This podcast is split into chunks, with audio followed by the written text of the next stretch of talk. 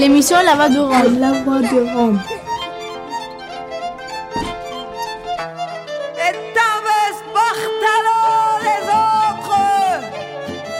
Blas Romano, puis fréquence Paris pluriel, pour La Voix des Roms, une émission mensuelle coproduite par Radio.graphie sur FPP 106.3. Si quelqu'un s'inquiète de notre absence, dit de lui qu'on a été jeté du ciel et de la lumière. bonsoir la compagnie. Vous êtes avec euh, le jour de la sirène une fois par mois, le premier mercredi, le jour où sonne la sirène. Salut Saïmir. Salut Mason. Salut Pierre. Salut à tous les deux. Salut Mitko. Et à tous les trois.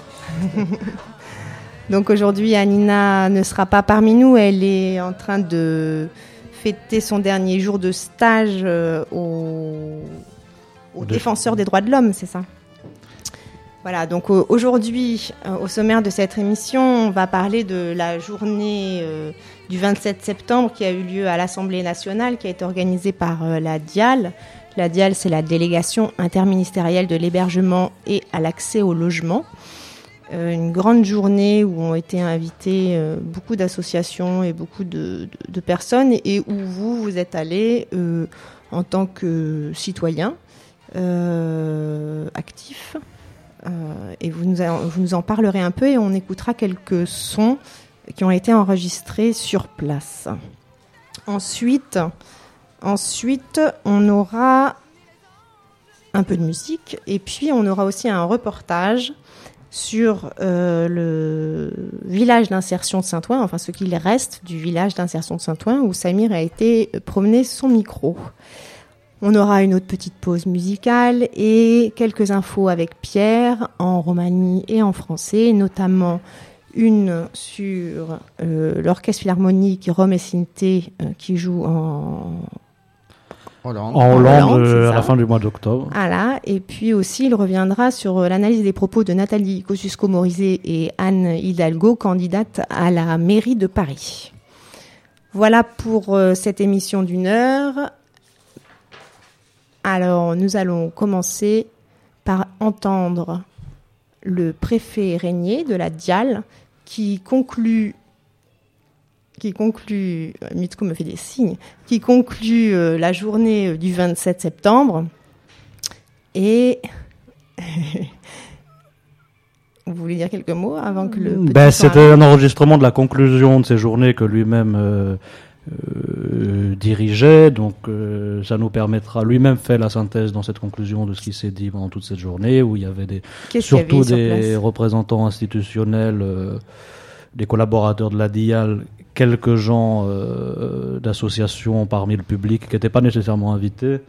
Et, oui, je voulais, je voulais dire, le thème de cette journée, c'était euh, c'était un espèce de point étape, ils appellent ça, sur la circulaire du 26 août 2012, 2012 euh, par, qui concerne euh, notamment les expulsions de campements illicites. L'accompagnement des évictions, enfin des, des causes démantèlement des campements illicites. Voilà, le côté euh, accompagnement et expulsion en fait. C'est ce sur quoi on entend beaucoup parler en ce moment dans les médias. Tout à fait. Et parmi les personnes présentes, il y avait aussi des représentants de, l'institution européenne, donc de la Commission européenne, mais aussi du Conseil de l'Europe, et aussi le délégué régional de, de la secrétaire, de, la haute commissaire aux droits de l'homme auprès de l'ONU. Oui, que vous aviez rencontré euh, au préalable. Que nous avions rencontré euh, deux semaines auparavant, puisqu'il avait fait une visite en France et euh, donc M. Yann Yarab qui était présent aussi lors de cette journée d'échange. Donc on écoute tout de suite la conclusion de cette journée par le préfet Régnier, euh, délégué interministériel à l'habitat et à l'accès au logement. Je vais donc passer euh, là pour une dernière prise de parole, la parole donc à Alain Régnier pour nous faire la dernière conclusion de cette journée. Bien. D'abord, je voudrais vous, remercier euh, toutes et tous pour euh, la qualité euh, de, cette journée.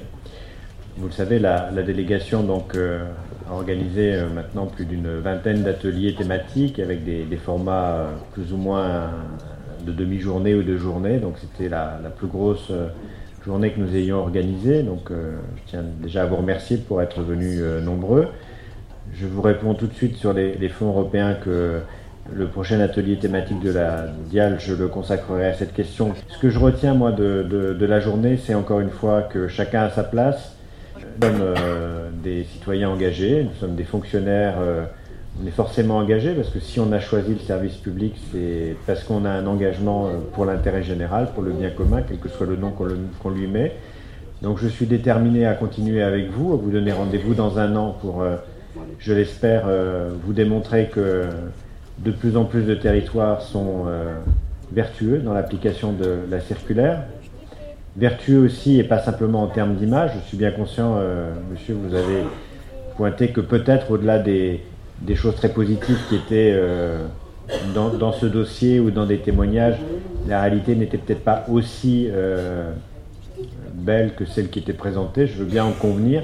Mais ceci étant, si on broie toujours du noir ensemble, euh, on n'avancera pas. Donc euh, j'essaye aussi d'avoir une approche pragmatique, comme l'a dit mon collègue l'ambassadeur de France en Roumanie, une approche aussi avec beaucoup d'humilité, parce qu'aucun d'entre nous n'avons une, vérité. Pour moi, euh, même s'il y a dans la salle des gens qui habitent ces campements, pour la plupart d'entre nous dans cette salle, nous sommes des gens inclus, nous allons rentrer chez nous. Donc euh, il est important, encore une fois, d'avoir beaucoup d'humilité par rapport à ce que vivent euh, ces hommes et ces femmes dans, ces conditions de vie inacceptables et indignes, auxquelles, encore une fois, avec mon équipe, euh, nous ferons tout ce qui est en notre pouvoir pour appliquer cette circulaire et, la faire appliquer avec des moyens. Donc je, vous confirme ou vous reconfirme ou vous annonce pour ceux qui ne le connaîtraient pas que les moyens exceptionnels que j'avais eu, que j'avais demandé au Premier ministre seront reconduits euh, pendant toute la durée du quinquennat. Donc les 4 millions d'euros sont inscrits dans le plan précarité pauvreté et ils seront donc reconduits jusqu'en 2017. Donc je vais pouvoir continuer à notamment financer les équipes projets territoriales, continuer à financer euh, et à encourager des actions de médiation qui ont été pointées aujourd'hui comme étant des actions à développer et, le cas échéant, poursuivre euh, encore une fois la réalisation de diagnostics sur le terrain. Donc, euh, essayons encore une fois de. Des élections, nous en aurons toujours, parce que nous sommes dans une démocratie. Donc, euh, le temps n'est pas effectivement. L'ambassadeur de Roumanie en France parlait de tempête euh, d'été. Moi, je pense que nous sommes dans une. je prendrais plutôt l'avion, que je n'aime pas. Nous sommes dans, dans des très grosses turbulences et elles sont euh, durables, ces très grosses turbulences pour toutes les sociétés européennes. Donc c'est à chacun d'entre nous aussi de, de porter, euh, et il a été beaucoup question de, l'opinion publique, je pense que effectivement ici dans cette salle nous n'avons sans doute pas besoin de nous convaincre de, beaucoup de choses sur euh, les raisons pour lesquelles nous sommes là et les raisons pour lesquelles il faut continuer à travailler pour les plus fragiles pour les plus pauvres et ceux qui vivent encore une fois dans, ces bidonvilles, mais il n'en demeure pas moins que l'opinion publique euh, ou les euh, Français qui ne sont pas là cet après-midi, nous devons aussi euh, leur expliquer, discuter avec eux, entendre ce qu'ils ont à nous dire. C'est ce que font nos collègues, mes collègues préfets sur le terrain. Donc, je ne voudrais pas non plus ressortir de cette journée avec, il n'y a pas d'un côté les bons, de l'autre côté les méchants. Il y a des collègues aussi qui ont des situations et des élus locaux qui sont aussi dans des situations parfois inextricables, où ils sont peut-être aussi un peu perdus. Donc euh, euh, je ne me permettrai pas de porter de jugement sur mes collègues ou sur euh, l'ensemble de la société. C'est aussi à nous de porter le débat. Je l'ai dit plusieurs fois à des collègues en allant sur le terrain. Il faudra sans doute là pas le faire là maintenant, mais peut-être dans quelques mois, affronter nos concitoyens dans des réunions publiques pour débattre et déconstruire un certain nombre de choses. Donc j'ai déposé auprès de la Commission européenne une demande de financement pour euh, des actions euh, de, lutte contre les discriminations et changer le regard qu'on porte euh, sur ces habitants dans ces bidonvilles, ces Roms majoritairement, encore une fois. donc aidez-nous, aidez-nous nous-mêmes à, promouvoir encore une fois un débat dans la société française qui fasse qu'on ne dise pas non plus à, nos concitoyens. Euh, il faut leur dire des choses, mais il faut leur expliquer des choses, parce que je pense effectivement que le message il est beaucoup brouillé aujourd'hui dans la société française, et que beaucoup de contre-vérités sont, sont, ça a été dit ce matin et ça a été rappelé par la ministre, ce qu'on dit sur Schengen ces derniers jours, c'est n'importe quoi. Donc il faut éclairer les Français, et c'est de ma responsabilité, c'est notre responsabilité à tous d'expliquer. et après, dans une démocratie, ben, il faut que euh, on produise du débat. Et il y aura des gens qui sont d'accord, des gens qui ne sont pas d'accord, mais il faut que le débat soit éclairé. Et il ne me semble pas que dans ce pays, le débat soit aujourd'hui éclairé sur ces sujets. Et donc, je compte sur vous pour euh, non pas partir la trouille au ventre, mais au contraire, euh, la fleur au fusil et dire on attaque. Voilà, bon week-end à tous. Donc voilà, c'était euh, la conclusion du Régnier à cette journée du 27 euh, à l'Assemblée à l'Assemblée nationale. Euh, donc on va discuter un peu de cette journée à laquelle vous avez assisté. vous, vous en tirez quoi comme sorte de conclusion par rapport au préfet euh, eh bien, c'est une conclusion très imagée. Hein. Le, préfet Régnier mentionne entre autres l'ambassadeur de Roumanie en France euh, qui parlait de tempête. Il disait J'espère que euh, cette période est juste une tempête estivale qui finira vite et une tempête qui est liée aux, élections prochaines. Hein, aux, élections municipales. Voilà. Euh, quant à Monsieur Régnier, il, il prend l'image de, de l'avion qui est dans des turbulences et qu'il n'y a pas les méchants et les gentils euh, qui, qui s'affrontent, c'est que tous ensemble on doit avancer. Voilà, c'est un, discours que, nous avons entendu à plusieurs reprises hein, dans, dans, les réunions qu'on a eues euh, dans le cadre de la DIAL. Euh, turbulence, turbulence, turbulence, et nous, on, essaye de, piloter cet avion, mais euh, enfin nous, non, nous, sommes dans, l'équipage, mais même Monsieur Régnier, il est un peu, c'est-à-dire qu'il il, est obligé à garder un certain optimisme en disant ça ira mieux. Et donc il parle de, de ce budget donc qui a été renouvelé, il est accordé sur le principe pour le, pour le quinquennat. Pour le quinquennat 4 millions d'euros tous les ans pour, pour, bah, bah, pour, on ne sait pas. Pour, jusqu'ici, ça, ça, a servi à faire des diagnostics sociaux, mais c'est euh, c'est le point, euh, le point le plus, le plus contesté et le plus contestable dans l'application de la circulaire, parce que la circulaire, elle dit il faut faire des diagnostics préalablement aux opérations d'expulsion, et en fonction de, ces diagnostics, les, diagnostics sont sont un, outil pour euh, proposer des solutions d'hébergement, de relogement en fait, plus que d'hébergement, de, solutions de, relogement et des solutions d'accompagnement des habitants des bidonvilles qui, elles, euh, ne sont pas au rendez-vous. On, ne met pas en place, il y a juste des évacuations justifiées par le fait qu'on a fait un diagnostic. Ouais. Et mais alors pour revenir quand même ces 4 millions d'euros annuels, c'est pas seulement pour le logement, c'est aussi, euh, je vois, euh, pour conduire des projets. Donc ils disent là qu'ils ont réussi à mettre en place 50 projets qui ont été sélectionnés. Euh, c'est des projets, c'est pas seulement sur le logement, j'imagine. Il y a aussi des projets de médiation, des projets de, eh franchement, nous, on n'a pas vu l'ombre. Hein. Euh, je, ne remets pas en, doute l'honnêteté euh, sur l'emploi sur euh, de ce que de ce que dit Monsieur Régnier, mais on, ne connaît pas ces, projets-là, cette cinquantaine de projets.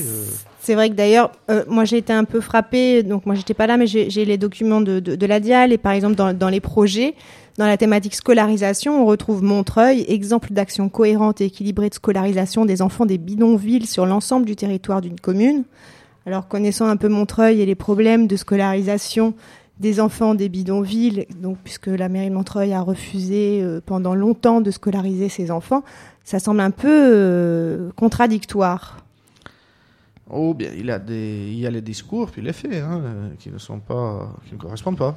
Oui, d'autant le projet de Montreuil, si c'est la question des programmes, euh, des maîtrises d'œuvres urbaines et sociales initiées par Dominique Voinet, ça a commencé avant même que le, le travail du préfet régnier. Donc je vois pas Ah oui, en bien quoi- sûr. Oui, et puis s'il s'agit des enfants de, de- des- mousses, comme on dit, euh, d'accord, mais là c'est carrément les enfants des bidonvilles, donc c'est aussi en dehors des mousses, Hmm. où là, et d'ailleurs j'ai vu Voiner sur l'émission euh, Les mots Croisé. les mots croisés, euh, euh, qui disait que oui, elle travaillait à l'intégration, comme ils disent, de, sans famille, mais par contre, elle, euh, elle privilégiait l'évacuation de toute autre, euh, de toute autre personne sur des campements illicites, euh, compte tenu de ce qu'elle faisait déjà pour ses sans-familles. Donc, Hmm. c'est un peu. Mais bon, euh, moi je veux pas faire de mauvais esprit, mais par exemple une journée euh, comme celle du 27 septembre, par exemple, ça coûte cher. Et les frais de fonctionnement d'une structure comme la Dial coûtent cher. Donc ça serait intéressant de savoir, par exemple, dans ce budget de 4 millions d'euros, quels sont les frais de euh, fonctionnement interne à la Dial elle-même. oui, parce, que les Parce Roms mis donnent du travail, en mis fait. à part les- le financement des diagnostics sociaux qui coûtent aussi cher, qui ne sont à peu près euh, d'aucune utilité euh, puisqu'ils ne sont pas suivis de programmes d'accompagnement vers le logement, etc. Parce que les, les expulsions les précèdent tout travail d'accompagnement. euh, voilà, je ne vois pas de quel projet il s'agit. Et puis, même sur les résultats dia- diagnostics sociaux, on peut se poser euh, la question de, puisqu'elles ne servent pas à, à des programmes d'accompagnement social vers le logement, l'accès au travail, etc., ils remontent de toute façon en préfecture, puisque euh, localement, les opérations sont euh, conduites par le préfet. Oui. Et le préfet conduit ex- ex- exclusivement des opérations d'expulsion, en tout cas en Ile-de-France. Et on peut se demander, euh, ce qui font des renseignements obtenus par les prestataires euh, des diagnostics sociaux, euh, qui sont des renseignements détaillés sur les familles, les habitants, etc. Et est-ce qu'ils ne servent pas aux au services de police pour réaliser les expulsions et puis traiter les dossiers, euh, etc. Parce que pourquoi c'est y compris si ce n'est pas le, le cas. Euh, J'ai eu un échange euh, lors d'une pause avec euh, la directrice du groupement d'intérêt public Habitat qui mène un certain nombre de diagnostics en région parisienne. Elle me posait la question concrète de ce qu'il advenait de, Bidonville à Sarcelles où ils avaient fait un diagnostic. Et euh, je lui dis, voilà, il y a une décision d'expulsion et euh, qui sera exécutée dans quelques jours, je suppose. Mais euh, voilà, l'autre diagnostic, euh, elle me dit, euh, oui, effectivement, si c'est comme ça, ça ne sert à rien. Ouais, vous vous remettez en cause euh, depuis un moment déjà ces diagnostics, la façon dont ils sont menés et, et ce pourquoi ils sont faits en fait. Et, Oui, ouais. Ben, par exemple, justement, même la journée de, du 27, il y avait aussi présent euh, Nicolai, euh, j'ai oublié son nom de famille, mais qui est un jeune euh, qui habite sur un terrain à, à Palaiso. à Palaiso, qui, était, qui a participé au voyage avec nous cet été euh, en Pologne, là, et qui, a- qui m'a raconté euh, comment s'est déroulé euh, chez lui ce diagnostic social, et qui me parlait de l'incorrection, voire même de la brutalité, surtout des traducteurs assermentés qui faisaient les interrogatoires pour les, le- Les enquêteurs. les enquêteurs, et qui, qui par ailleurs traduisaient de façon non conforme euh, les informations que les, les habitants du terrain euh, fournissaient aux, aux enquêteurs. quoi. Ah oui. Et puis les méprisaient ouvertement, etc. Donc, mais en plus, concrètement, euh, c'est une opération dont beaucoup de gens se plaignent de la brutalité réelle. Quand, Oui, ça rappelle ces diagnostics euh, qui se faisaient pendant la colonisation, en fait, euh, où on faisait euh, défiler chaque personne et qu'on identifiait comme ça. euh, c'est assez, assez irrespectueux, ouais, souvent des personnes. Il y a un autre point, moi, qui m'a frappé euh, dans cette journée, et je voudrais que vous en parliez un peu, savoir ce que vous en pensez, c'est euh, tout ce qu'on appelle euh, les projets de coopération avec euh, les pays euh, de départ des personnes. Et je trouve ça assez nouveau euh, de vouloir. Donc, donc, ils sont tous plus ou moins d'accord sur le fait que euh, les migrants doivent retourner chez eux ou, ou peut-être seraient mieux chez eux. Et donc, euh, de mettre de l'argent et, de, et des projets pour ramener chez eux. chez eux les personnes et développer des projets de coopération, ce qu'on peut appeler un peu de l'humanitaire même. Qu'est-ce que vous pensez de ça? Bien, il y a eu euh, une présentation d'un responsable de Grand Lyon d'un projet qu'il mène dans la ville de Tinca, en, Roumanie, d'où proviennent euh, la majorité des, Roms roumains dans les squats et les bidonvilles de, de Lyon.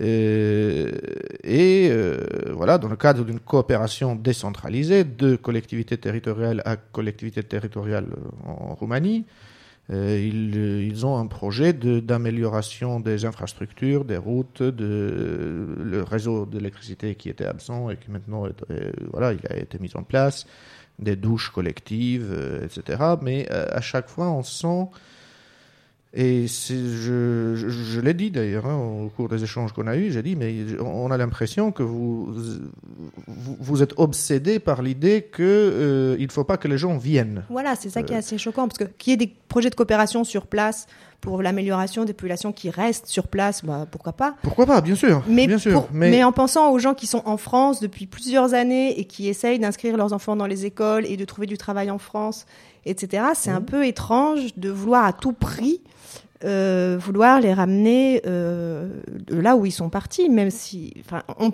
bien sûr, les gens sont partis pour des raisons économiques, pour des raisons de discrimination, mais aussi pourquoi, pour- peut-être ils ont envie de vivre en France.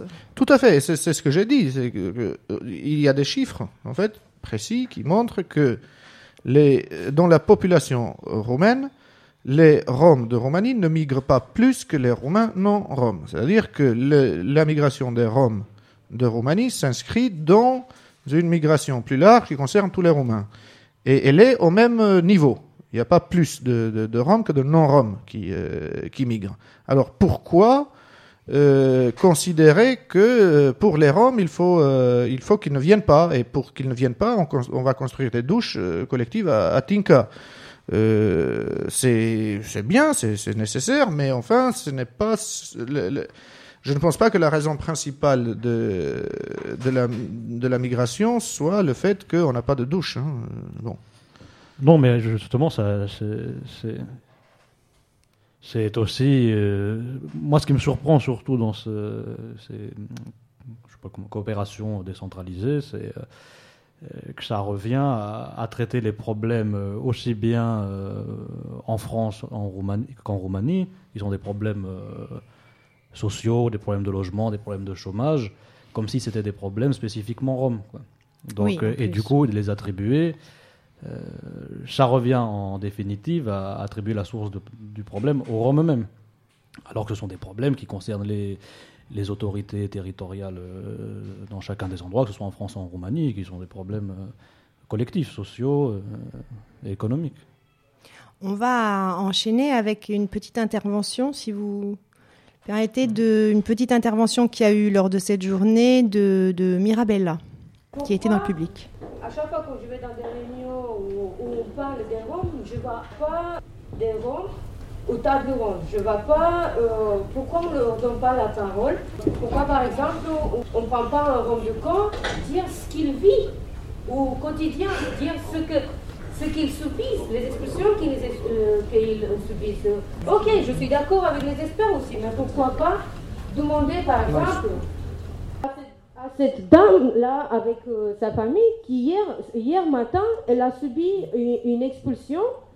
Euh, pourquoi ne pas lui demander qu'est-ce que ça lui fait de, se faire euh, expulser d'un terrain à l'autre et demander à la France, ou la Commission européenne, parce qu'il n'y a que comme ça que ça marche, qu'elle mette la pression sur, l'État français, qu'elle cesse, que, c'est, ça c'est une question d'urgence, qu'elle cesse les expulsions pour commencer petit à petit l'intégration.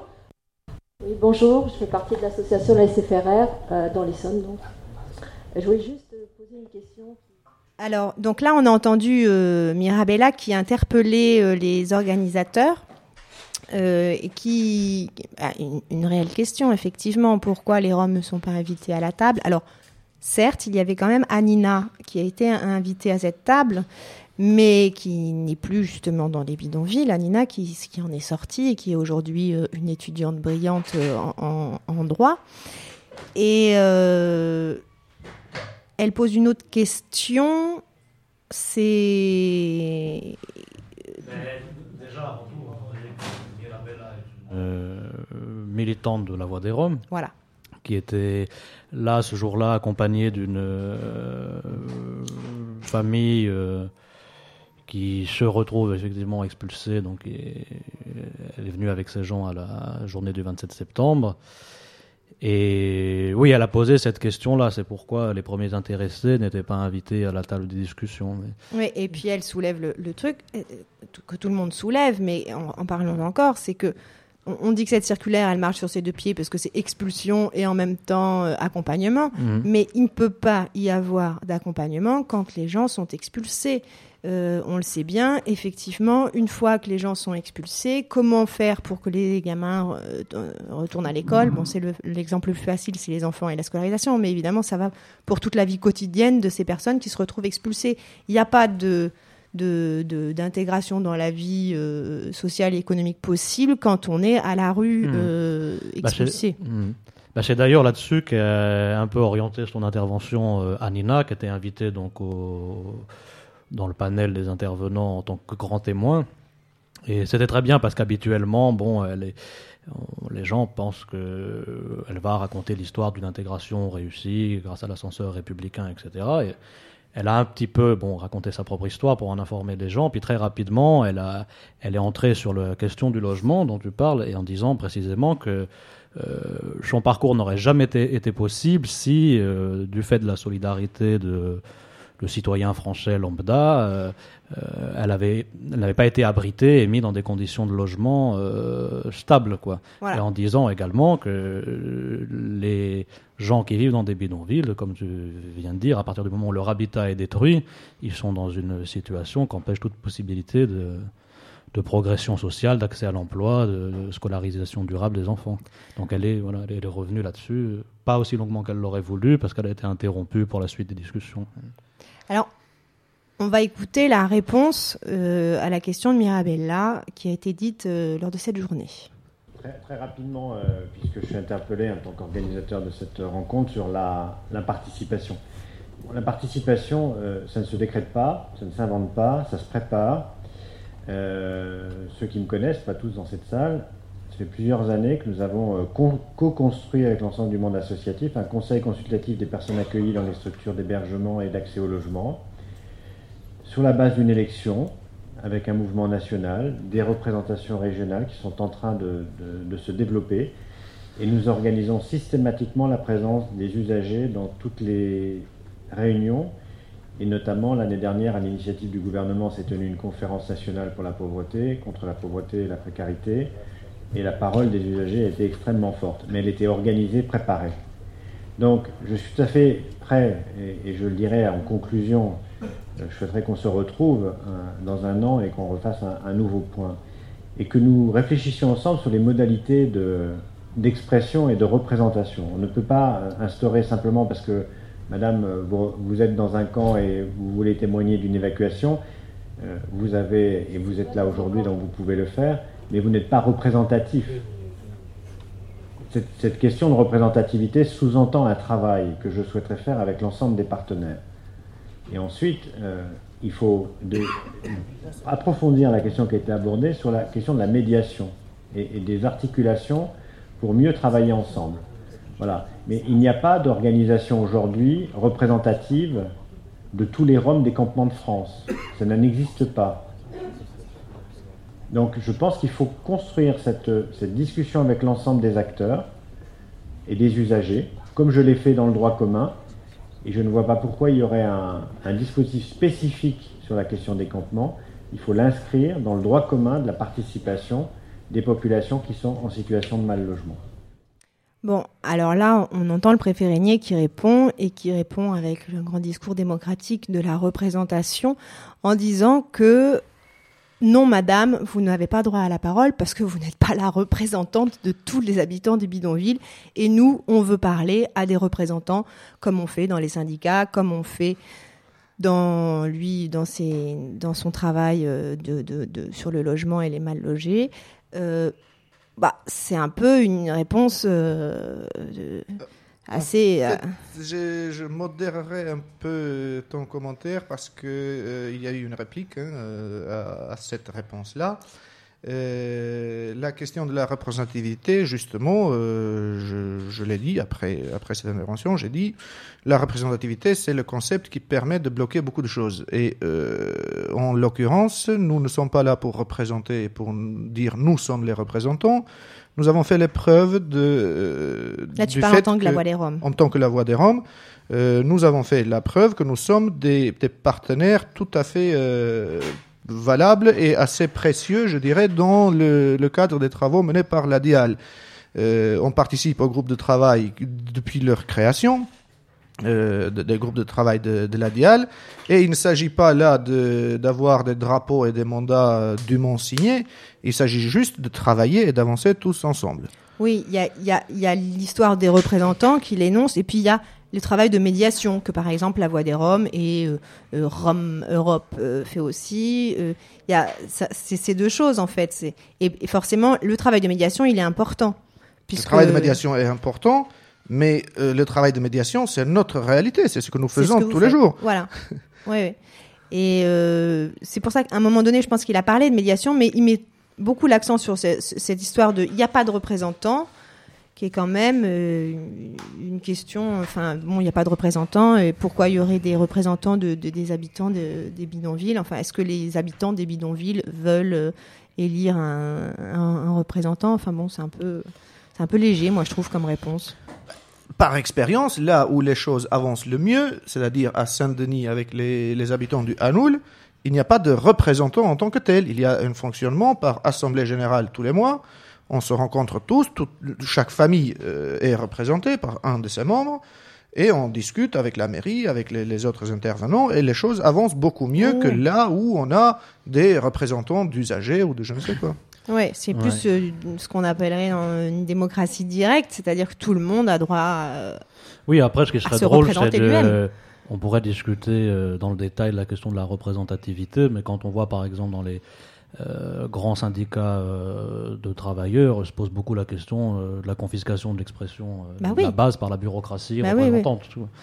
Et même au niveau, par ailleurs, de l'État, bon. il y a une légitimité de l'élection, mais bon, la question de la représentativité en elle-même est très critiquable, analysable. Quoi. Mais c'est sûr que ça, a- ça rejeté l'intervention de Mirabella avec cet argument-là, c'est assez brutal en fait. Ouais, c'est assez cavalier, moi, je trouve. On va écouter, euh, Mitko, si tu peux nous préparer l'intervention d'une personne de la SAFER euh, en Essonne.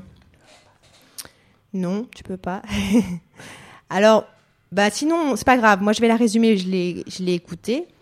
Euh, C'était donc une personne de la SAFER en Essonne qui interpellait un peu tout le monde sur le fait que comment on fait quand on est euh, actif euh, au sein des, des bidonvilles pour euh, mettre en justice un préfet qui ne respecte pas la loi.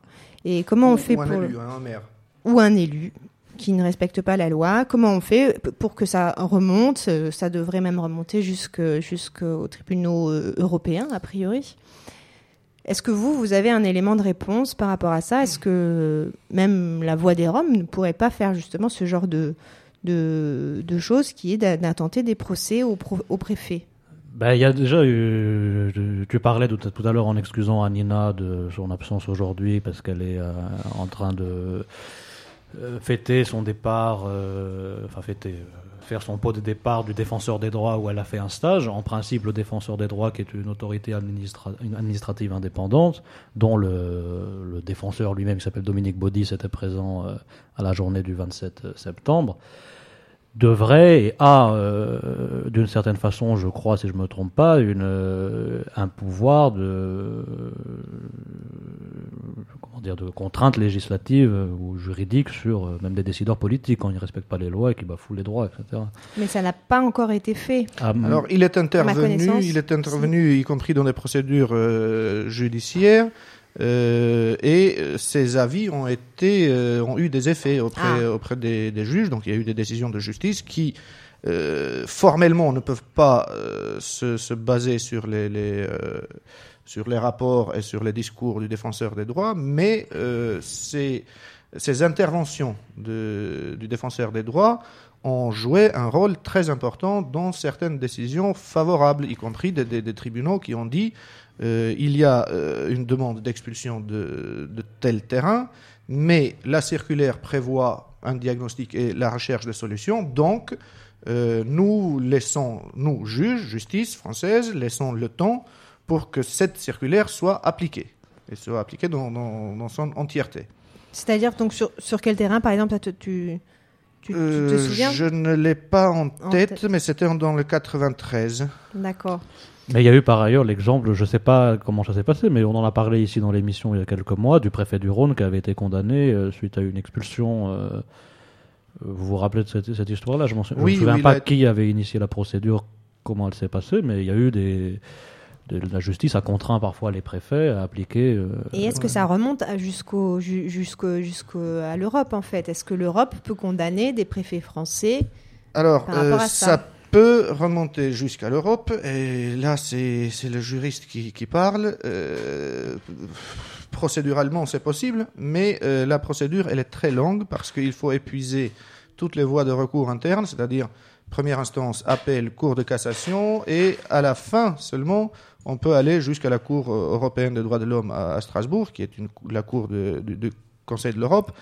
Et euh, Conseil de l'Europe qui était représenté aussi hein, le, le 27 euh, à, l'Assemblée nationale, euh, en la personne de Jeroen Schockenbroek, qui est le représentant spécial du, du secrétaire général du Conseil de l'Europe sur la question euh, Rome, et qui a dit, voilà, le Conseil de l'Europe, entre autres, offre aussi des formations pour des avocats, des formations afin qu'ils euh, perfectionnent le- leur plaidoirie en euh, utilisant des arguments euh, juridiques du droit européen, du droit produit par le Conseil de l'Europe, Convention européenne des droits de l'homme, etc.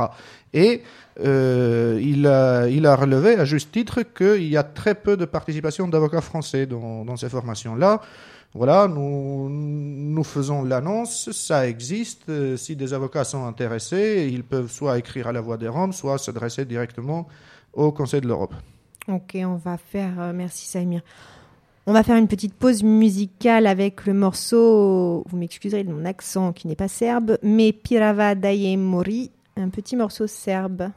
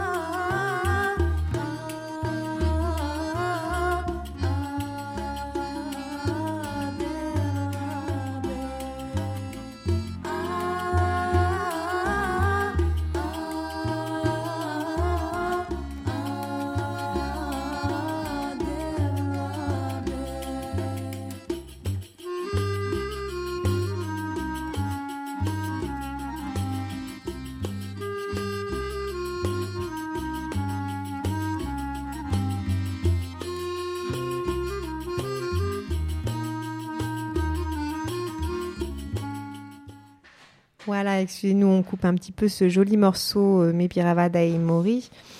On, va continuer cette émission euh, le jour de la sirène sur FPP 106.3, on allait oublier, euh, le premier mercredi de chaque mois, avec un reportage euh, à Saint-Ouen, au village d'insertion qui n'est plus un village vraiment d'insertion. Nous sommes à Saint-Ouen, dans ce qui était un village d'insertion jusqu'à mi-juillet, et je suis avec Dan. Dan, est-ce que tu peux te présenter de manière un peu plus complète? Euh, je suis Dan Kovaciu, euh, je suis là euh, avec la famille, euh, ma femme et trois enfants. Depuis euh, septembre 2008, on est ici à 41 rue de Clichy. Et ici, c'était un projet de village d'insertion, c'est bien ça? Oui, oui, c'est bien ça. Et euh, depuis euh, septembre 2008, donc, qu'est-ce qui s'est passé ici dans, dans, ce lieu? Bah, ça veut dire euh, ALJ avec Pactarim. ils ont dit qu'on va rester ici trois ans pour s'intégrer, pour avoir de, pour trouver un travail, pour trouver un logement. Et après, ils ont prolongé encore deux ans parce que euh, on ne pouvait pas nous intégrer euh, tous euh, dans trois ans. C'est intéressant. Pourquoi vous n'avez pas pu, dans trois ans, vous intégrer, avoir chacun un emploi et un, et un logement? Pourquoi? Bah, en gros, c'était le problème de la préfecture, le problème de l'autorisation de travail. Même si on a déposé un dossier pour avoir une autorisation de travail, la préfecture, ils, ils- ils n'ont pas donné l'autorisation de travail. D'accord. À partir de quand les, toi et les autres ici ont eu des papiers, une autorisation de travail pour travailler?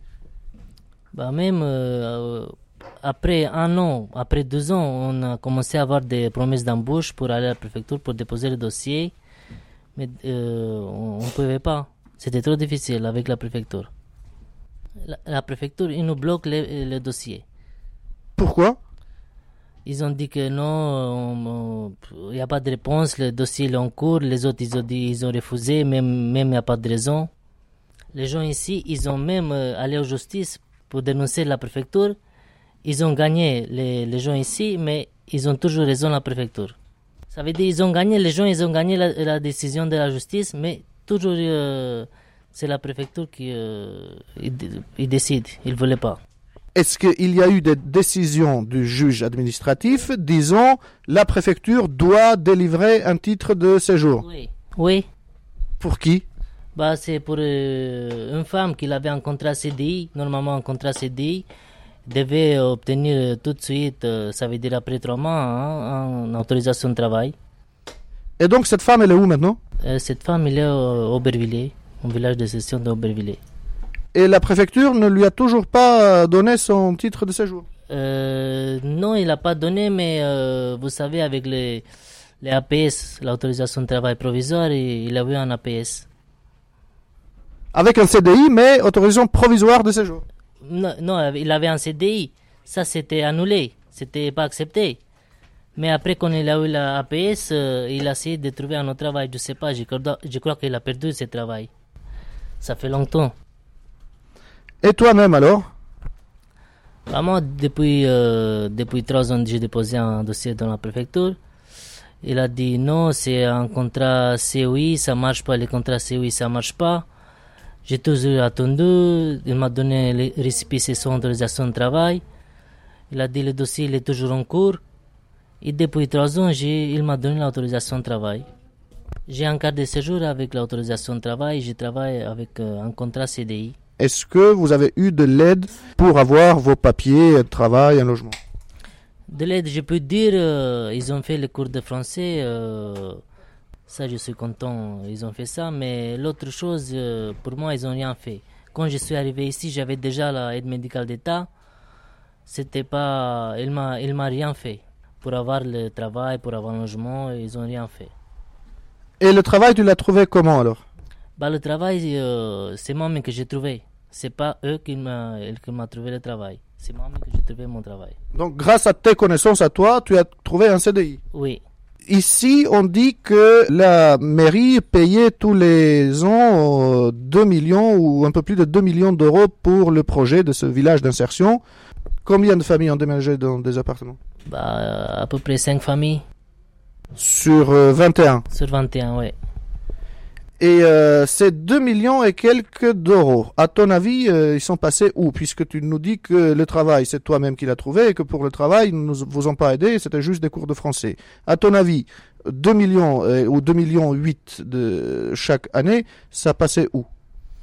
Bah, je sais pas, je pense qu'ils ont payé l'agent de sécurité, euh, ils ont payé le- l'électricité, je sais pas. Et un agent de sécurité 24 heures sur 24. Mais ils sécurisaient quoi? Sécuriser la rentrée et la sortie, on ne pouvait pas recevoir de visitateurs, juste euh, les horaires de. C'était de, de 14 heures à, à 10 17 heures. C'est-à-dire que si un ami venait te voir, par exemple, il ne pouvait pas venir te voir chez C'était pas marqué sur la liste. Une liste que le responsable même, lui, il, euh, il peut marquer euh, le visitateur sur la liste. Si lui, il n'est pas là, le visitateur, il rentre pas. Ça veut dire qu'il peut prévenir, prévenir ça avant. Par exemple, moi, si j'ai un problème urgent, je veux venir te voir. euh, Non, c'est pas possible. Il faut, euh, il faut que tu envoies le responsable avant quelques jours. Il vient, et il, il marque sur la liste et... euh, Donc, c'est comme une espèce de droit de visite et il faut se présenter avec ses papiers d'identité? oui, oui, c'est ça. Et aujourd'hui, il y a toujours des, des vigiles ici, euh, mais ce n'est plus pareil. Ce n'est plus pareil parce que le projet, normalement, c'est fini. Euh, Il y a le propriétaire de terrain qui veut prendre son terrain. On est toujours ici. Le propriétaire, il a payé deux vigiles. Ils sont deux, avec deux chiens.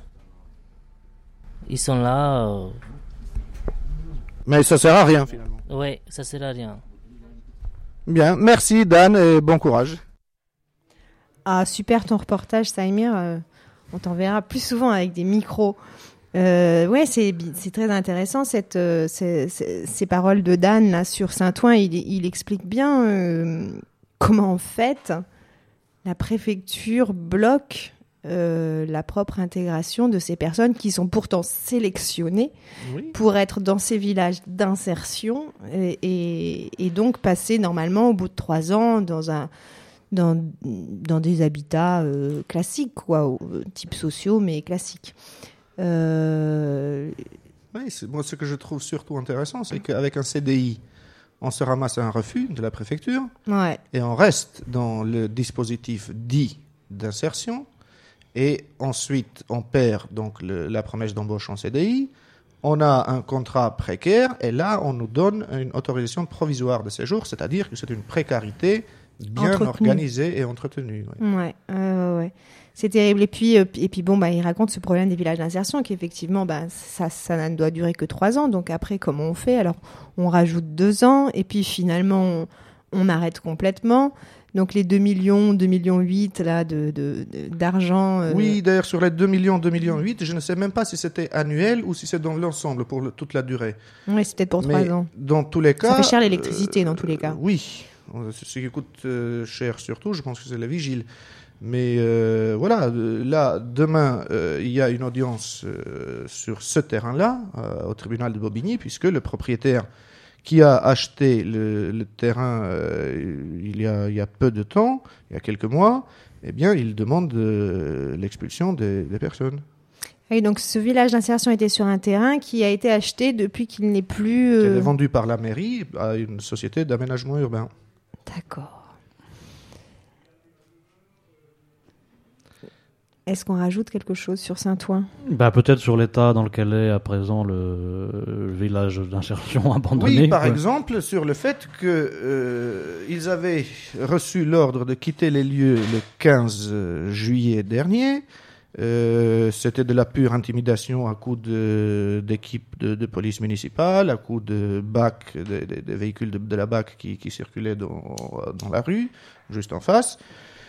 Et euh, quand ils ont vu que il y avait pas, que- qu'on n'a pas cédé, hein, que les habitants n'ont pas cédé aux pressions, euh, le 26 juillet, ils ont coupé l'électricité.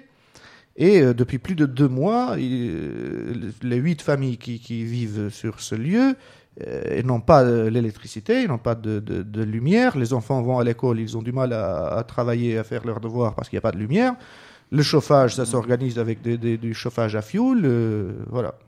Ouais, et puis et puis ces histoires de, de vigile et de et d'heures d'entrée, de visite qui sont toujours assez terribles. dans- Alors c'est pas dans tous les villages d'insertion comme ça, mais dans Oh, beaucoup, euh, presque partout. hein. presque, Presque partout. partout, c'est- Ouais, ouais. C'est une règle générale qui souffre de quelques exceptions, on peut dire. Et d'ailleurs, on n'a pas eu l'occasion de raconter, euh, mais le, le monsieur de l'ONU là que vous avez amené au village d'insertion de Saint-Ouen et de Saint-Denis, c'est ça? N'a pas pu rentrer euh, Il n'a lui-même. pas pu rentrer à Saint-Denis parce qu'à Saint-Ouen, par définition, il n'y a plus de village d'insertion. Ouais.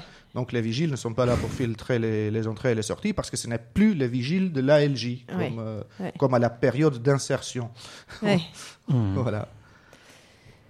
Donc Par voilà. contre, à, à- à Saint-Denis, les, les vigiles de, de la DOMA ont dit clairement vous ne pouvez pas entrer.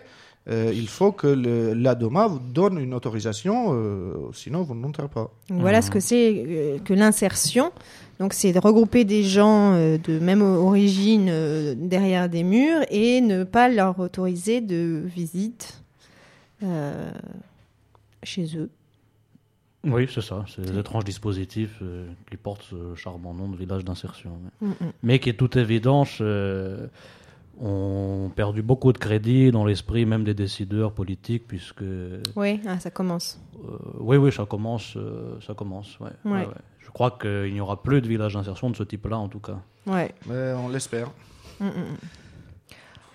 On va enchaîner parce qu'il nous reste euh, une dizaine de minutes. On va enchaîner sans pause musicale. On va enchaîner sur les sur les informations, Pierre, que tu nous as que tu nous as ramenées. Oui, alors c'est moins des informations que je voulais revenir en fait sur euh, les propos euh, contenus autour du 19-20 septembre, les deux candidates à la mairie de Paris, les deux principales candidates à la mairie de Paris, Nathalie Kosciusko-Morizet et Anne Hidalgo, euh, l'une après l'autre à, à propos des Roms, parce que bon, moi j'étais assez surpris par ces propos et ça marque selon moi, euh, ça décrit selon moi tout à fait ce que peut être un, processus un peu d'empoisonnement des esprits. Parce que euh, je trouvais intéressant euh, les mots mêmes qu'elles ont employés, parce que par exemple la première qui a engagé cette espèce d'échange par médias interposés, c'était Nathalie Kosciusko-Morizet, qui a d'abord m'ont sorti une formule sur les Roms carcels les Parisiens, puis qui est revenu sur cette formule le jour d'après, le 20 septembre, à la télévision, et qui répondait à une journaliste qui essayait de lui faire modérer ses propos en disant comment vous pouvez associer euh, la notion de Rome à la délinquance systématiquement. Elle dit, euh, je la cite telle quelle, il faut mettre les mots sur les choses. Les variations sémantiques à l'infini, ça sert à masquer la réalité. Moi, je les laisse au gouvernement. Moi, je, ne- fais pas de variations sémantiques, je dis les choses comme elles sont. Et sur ce sujet, je pense que le principal risque, il est de ne pas dire les choses comme elles sont, de ne pas dire les choses comme les Français les vivent. Et c'est intéressant le procédé parce que dans la mesure où, de toute évidence, elle ne connaît pas des choses dont elle parle, puisqu'elle ne connaît pas ni les bidonvilles dans lesquels vivent des Roms, Oui, c'est comme les Français les général. vivent. Et comme les Français les vivent, c'est-à-dire que le processus est complètement inverse. Comment qui- l'électorat euh, vit la voilà, chose. comment quoi. l'électorat vit la chose. C'est-à-dire, elle, elle, elle devrait, en tant que responsable, soi-disant éclairée. Et en plus, elle l'est. C'est ça qui peut être regrettable, parce qu'on ne peut pas considérer que cette personne euh, est ignorante, d'après ce que, ce que je sais un petit peu. C'est qu'elle part du principe qu'il faut dire ce que les gens moins informés qu'elle éprouvent. Donc, elle va mettre des mots sur des choses qu'elle ne connaît pas, et ces mots deviennent les choses elles-mêmes, les mots qu'elle emploie elle. Et par conséquence, le lendemain, euh, sa concurrente directe, Anne Hidalgo, était sur un plateau de, de RMC. RMC au matin, sur une émission importante médiatiquement, qui est une tribune sur laquelle passent tous les hommes politiques, Anne Et- Hidalgo, elle- se est candidate à la mairie de Paris, PS. au Parti socialiste, lui qui est pareil, que d'une femme qu'on peut pas, qu'on connaît pas comme particulièrement brutale, mal intentionnée ni raciste. Et par ailleurs, ces deux femmes sont censées aussi porter une sorte de renouvellement du monde politique, du paysage politique, une nouvelle manière un peu de parler, bon, euh, changer le paysage. Or là, bon, elle est provoquée par euh, le journaliste euh, en question, qui sont les journalistes sont très responsables de cet empoisonnement des esprits, qui tout de suite la met sur le terrain euh, Assez vicieux. ouais. brutalement de la délinquance en y associant le nom Rome, en la forçant de dire, de, de parler de ça, et tout de suite elle, elle, en- elle, elle embraye en parlant des, comment elle, dit, bon, parlant des campements illicites, euh, et tout de suite parlant de, je la cite aussi, beaucoup de jeunes Roms sont pris dans ces réseaux, ils sont d'ailleurs achetés, vendus dans ces réseaux, et ils opèrent dans cette délinquance agressive de rue que l'on voit. Le phénomène, on le connaît bien, c'est ce qu'elle dit, donc évidemment, apparemment elle connaît le phénomène, ce qui n'est pas du tout le cas. Paris ne peut pas être un campement géant, c'est la phrase qu'on connaît, etc. Donc, euh, le premier moment de son intervention, c'est qu'elle parle des, des bidonvilles en les plaçant sous le concept de réseau mafieux. C'est une chose mafieuse. Paris ne peut pas devenir un campement géant, Paris ne peut pas devenir un réseau mafieux. Donc, elle dit qu'elle défend Manuel Vache, le démantèlement, etc. Puis ensuite, elle prend un autre exemple. Elle dit Mais il y a d'autres Roms qui sont euh, hors de ces réseaux, qui sont, ouais, elle parle des familles roms qui sont hors de ces réseaux criminels et qui occupent par exemple sur la place de la Bastille un certain nombre de cabines téléphoniques. Il y a des groupes, euh, souvent c'est des couples avec enfants que certains ont vu peut-être euh, vers la rue de la Roquette, la rue du Faubourg Saint-Antoine par là, qui se réfugient dans les cabines, etc. Et donc elle propose d'agir, donc elle dit qu'il s'agit, il faut- les traiter différemment. Et le traitement qu'elle propose, c'est, je la cite encore, on a saisi par exemple le procureur de la République, euh, nos services d'aide sociale pour l'enfance en disant un bébé qui dort dans la rue est un enfant en danger. Pour l'instant, la justice nous répond non. Dès lors qu'il est avec ses parents, il n'est pas en danger. Ça, je n'accepte pas et je veux faire changer cet état de choses. Le traitement qu'elle suppose, c'est d'obtenir de la justice qui décide que les enfants ne sont pas en danger, d'obtenir cette justice, le retrait des enfants. C'est donc euh, l'image à laquelle elle assise de voir un enfant dans une cabine téléphonique avec sa mère. La cause de ce mal-là, c'est la mère elle-même. Ça, revient à peu près euh, d'une part, il y a des réseaux mafieux, d'autre part, il y a une mère qui est indigne d'être mère, puisque la, cause du danger de son enfant, c'est d'être euh, c'est d'être avec elle, en fait, avec sa mère. Et moi, ça m'a beaucoup frappé, ça précisément, parce que j'étais en train de lire euh, à ce moment-là La Trêve de Primo Levi, le récit qu'il fait, qu'il a fait dans les années 60 de son, du chemin du retour après la libération du camp de Birkenau. Et il décrivait une scène que je lisais à ce moment-là, où descendant du train euh, qui errait en Europe centrale pour aller jusqu'en Italie, il, se, il faisait très froid en hiver, et il va se loger dans, une, euh, dans la cabine du chef de gare qui était vide. Et lui-même décrit l'état pitoyable où il est, l'état de dégradation humaine où il est, allongé comme un chien, il dit lui-même, dans cette cabine où le trouve le chef de gare au matin. Bon, il se trouve que le chef de gare avait la connaissance que Primo Levi était là, il savait que c'était juste après-guerre, qu'il y avait une histoire derrière, des raisons historiques, etc. Il aurait pu dire, tiens, qu'est-ce que c'est que ce clochard qui est responsable de son propre mal? Or, il lui a mis une bouteille de lait. Sauf que, par exemple, les femmes qui sont avec leurs enfants euh, euh, dans les cabines téléphoniques, il y a une histoire, un contexte social et économique qui a produit la situation qui, qui fait là où elles sont, que Madame Hidalgo semble ignorer. Les femmes et les hommes, parce que euh, je trouve qu'on entend beaucoup aussi en ce moment de la protection des femmes, etc., et des mères. Et euh, je trouve que l'État euh, actuel français essaye beaucoup de séparer les pères de leurs enfants, en regroupant mères et enfants et en oubliant les hommes. Euh, je, trouve ça dégueulasse. Et pour conclure juste très brièvement ça, parce qu'on n'a plus beaucoup de temps, moi ça me fait penser à un livre que je, dont je recommande la lecture en cette période à tout le monde, qui est un livre d'un linguiste euh, qui s'appelle Vic- Victor Klemperer, qui a pris des notes, qui était un Allemand euh, qui a pris des notes pendant toute la période nazie, qui s'appelle, euh, le livre s'appelle Lingua Tarsa Imperii, la langue du Troisième Reich. Et il explique justement comment il y a une, une nouvelle langue qui s'est installée dès les années 30 en Allemagne, qui a permis de créer des réalités nouvelles à partir de concepts nouveaux, type mettre les mots sur les choses, comme le dit Nathalie Kosciusko-Morizet, sans forcément être conscience qu'elle est possédée par quelque chose. Mm, ouais. Euh, on va peut-être vite enchaîner. Comme on dit, euh, c'est les Roms qui sont euh, un, un problème au lieu de dire que c'est ce qu'ils subissent qui est un problème. Je pense qu'on va pas avoir le temps. Pierre, peut-être on va écouter un peu la musique euh, de. Bah, je vais de dire deux, trois mots en fait, parce que justement, c'est un peu en rapport avec ce qui précède. C'est qu'il y a un orchestre philharmonique rome composé de musiciens roms et synthé euh, euh, qui joue depuis quelques années, en fait, qui a été fondé en 2002 et qui, avec l'idée en fait que cet orchestre philharmonique interprète toutes les pièces euh, de la tradition musicale européenne qui, qui ont des sources dans la, cul- dans la tradition musicale rome, quoi, euh, en Europe. Et le chef d'orchestre, qui s'appelle Ricardo Saiti, est un Rome de Mitrovica au Kosovo. Et là, on va écouter un extrait d'une pièce qu'ils vont jouer euh, en Hollande devant la reine des Pays-Bas à la fin du mois d'octobre, qui est un Requiem pour Auschwitz, qui a été écrit par un musicien euh, sinto hollandais qui s'appelle euh, Roger euh, Moreno. Roger Moreno. Et puis là, Moreno, c'est son nom de scène. Voilà un peu de musique euh, Rome de l'orchestre euh, philharmonique. Pour finir, merci, merci à tous. Euh, Et rendez-vous le prochain premier mercredi du mois de novembre. Donc, ce sera notre émission, le jour de la sirène, toujours à 17h. sur fréquence Paris pluriel 106.3. Voilà, au Au revoir. revoir. Salut à tous.